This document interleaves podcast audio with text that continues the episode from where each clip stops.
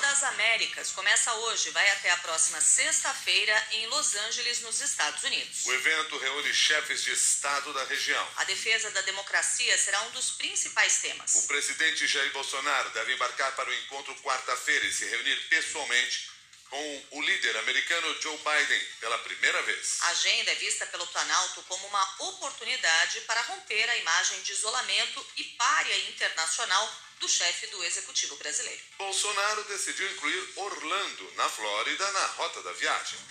De acordo com Itamaraty, ele vai até a cidade para inaugurar um vice-consulado. 6 e 4. O relator do projeto, que estabelece teto de 17% para a cobrança do ICMS sobre combustíveis e energia, senador Fernando Bezerra, se reúne hoje com o presidente da Casa, Rodrigo Pacheco, e o ministro da Economia, Paulo Guedes. O parlamentar disse à CBN que pretende entregar o relatório do projeto amanhã. O governo federal, os secretários estaduais da Fazenda e o Congresso têm até o próximo dia 14 para chegarem a um acordo. O prazo foi determinado pelo Supremo Tribunal Federal. Os governadores alegam que o texto pode causar perda anual de arrecadação superior a 80 bilhões de reais. A proposta aprovada pela Câmara estabelece compensação aos estados que tiverem prejuízo acima de 5% por meio do abatimento da dívida com a União. Como o Planalto é contra a ideia, Fernando Bezerra negocia com os secretários estaduais a retirada do gatilho. A equipe econômica, na realidade, não vê com bons olhos essa compensação com o abatimento do serviço da dívida. Isso foi utilizado quando da votação lá na Câmara, para poder criar um ambiente mais favorável para a aprovação da, da, da, da matéria. Então, existe uma sugestão de isso ser retirado do texto e a gente vai, vai tentar ver se constrói para atender também essas preocupações da equipe econômica. O presidente do Comitê dos Secretários Estaduais de Fazenda, Décio Padilha, afirmou que existe disposição para extrair este trecho, já que a medida é vista como algo que, na prática, não seria utilizado. Tem alguns pontos que a gente está colocando que há dificuldades de construir, então, para poder facilitar, para poder melhorar negociação, é importante a gente desistir de outros pontos. E para desistir de outros pontos, por exemplo, esse gatilho não dispara. Então, para que insistir tanto no gatilho de 5%? Que ele não dispara. Ele não vai disparar. Então, essa compensação nunca vai vir. Essa compensação ela está no campo teórico. No campo prático, nenhuma arrecadação global vai cair 5%, 6%. Vai cair 3%, vai cair 2%. Se fosse o gatilho só em cima de combustível, beleza. Mas não é o caso. Os secretários estaduais apresentaram sete sugestões que estão sendo discutidas com a equipe econômica. O senador Fernando Bezerra disse que houve avanço em quatro delas. Seis horas, seis minutos. O estado de São Paulo confirmou que começa a aplicar hoje a segunda dose de reforço da vacina contra a Covid-19 em pessoas com pelo menos 50 anos e trabalhadores da saúde. As pessoas devem ter recebido a primeira dose de reforço, ou seja, terceira dose, há mais de quatro meses. O anúncio ocorreu após o Ministério da Saúde autorizar no fim de semana a ampliação da imunização para os dois grupos. Unidades da federação, como Rio de Janeiro, Piauí e Mato Grosso do Sul, já haviam adotado a iniciativa. Com a publicação do documento pelo governo federal, a orientação passa a valer em todo o território brasileiro. O médico infectologista Júlio Croda destacou a importância da iniciativa. O aumento do número de casos, é importante reforçar a mensagem de vacinação. A cobertura dessa quarta dose ainda está muito baixa acima dos 60 anos. Então, mais importante do que ampliar para abaixo de 60 anos, até 50 anos, é garantir uma excelente cobertura acima de 60 anos, justamente para prevenir mais hospitalização e óbito. A média de casos de coronavírus registra no momento alta superior a 100% na comparação com 14 dias atrás. Em uma semana, mais de 29.300 brasileiros contraíram diariamente a Covid-19. Já são 10 dias seguidos com tendência de elevação. Em 24 horas, as secretarias estaduais de saúde confirmaram mais de 4.500 diagnósticos. Desde o começo da pandemia no Brasil, em fevereiro de 2020, o total de infectados chega a 31 milhões 153 mil pessoas. No domingo, o Brasil registrou 12 mortes causadas pela doença e o número de pessoas que não resistiram ao coronavírus chega a 667.056. Oito estados e o Distrito Federal não divulgaram os dados que servem de base para o levantamento do consórcio de veículos de imprensa. Agora são 6 e 8.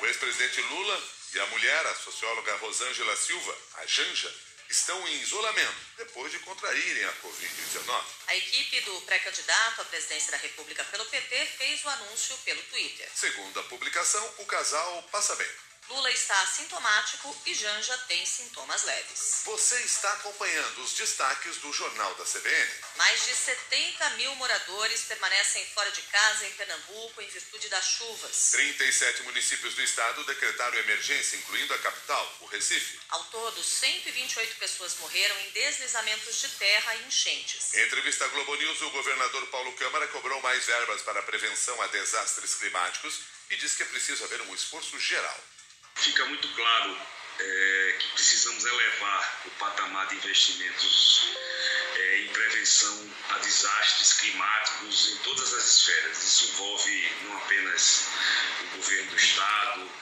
governos municipais ou governo federal. Situações como essa irão se repetir nos próximos anos, nos próximos meses. Precisamos realmente ter um esforço conjunto para evitar tragédias como a que nós vimos é, em Pernambuco Papa Francisco doou mais de 150 mil reais às famílias atingidas pelas chuvas em Pernambuco.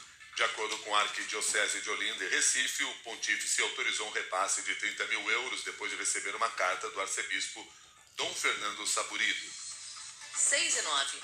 O plenário do STF vai julgar em sessão virtual amanhã uma ação que questiona a decisão monocrática do ministro Cássio Nunes Marques, que devolveu o mandato do deputado estadual Fernando Francischini do União Brasil do Paraná. O parlamentar bolsonarista foi cassado pelo Tribunal Superior Eleitoral depois de espalhar notícias falsas sobre as urnas eletrônicas em 2018. Um suplente de Francisquini que perdeu a cadeira pediu ao STF a suspensão da liminar de Nunes Marques. A expectativa é de que o Supremo confirme o entendimento do TSE.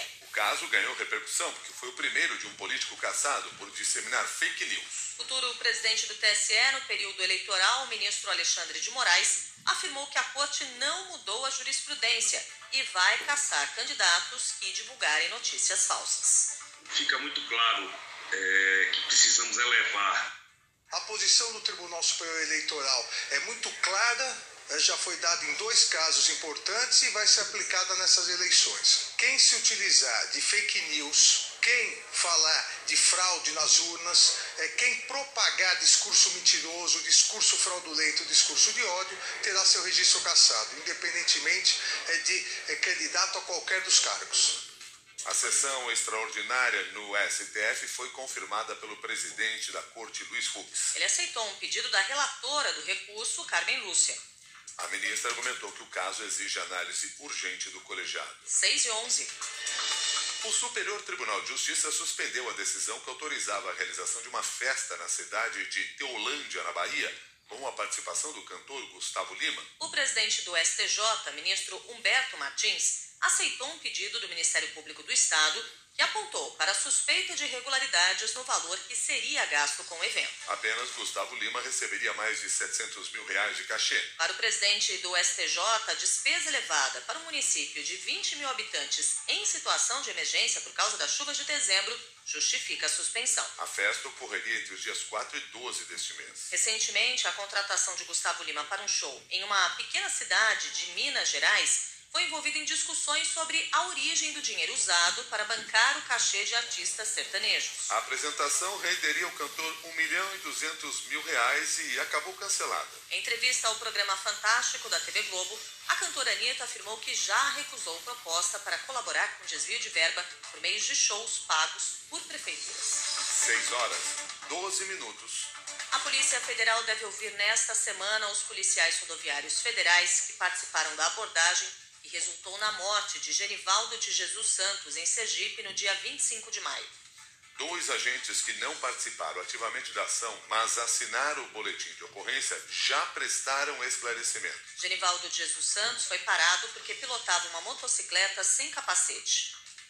Ele foi colocado à força no porta-malas de uma viatura e inalou gás lacrimogênio jogado no interior do veículo. O IML do Estado apontou como causas da morte asfixia e insuficiência respiratória. Genivaldo de Jesus Santos sofria de esquizofrenia e tomava remédios controlados. A Polícia Federal já colheu o relato de parentes, testemunhas da abordagem e funcionários do hospital para o qual os policiais rodoviários levaram a vítima. A procuradora Eunice Dantas explicou por que o Ministério Público Federal ainda não pediu a prisão dos agentes, como defende a Ordem dos Advogados do Brasil de Sergipe.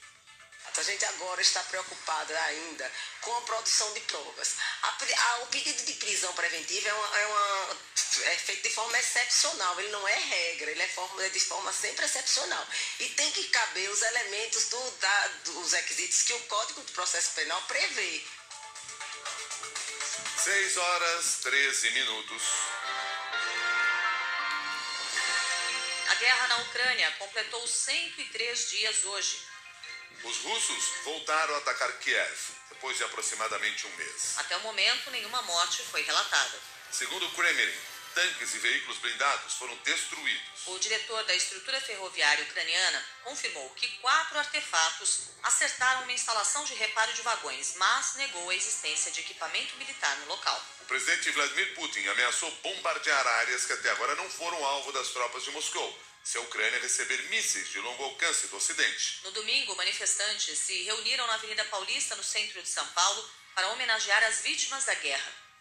Há três anos no Brasil, a ucraniana Miroslava Amoroso afirmou que conseguiu trazer a mãe e a irmã, mas o pai permaneceu no país do leste da Europa. Ele é fazendeiro e tem fornecido alimentos aos soldados ucranianos. Miroslava Amoroso contou à CBN como tem sido a rotina dos compatriotas. Ela fazendo genocídio. Então, veja, ela ataca onde tem mais grupo das pessoas. Então, tem esconderijo numa escola, ele alcança bomba lá. Tem saída de, de pessoas que estão fugindo de ocupação russa, ele está bombardeando a estação de trem. É, estão hoje em dia acontecendo estupros. Das crianças, das pessoas, das mulheres, dos homens. O que acontece nas áreas que estão sendo sobre ocupação Rússia é o que acontecia na época de Segunda Guerra Mundial. 6 horas, 15 minutos.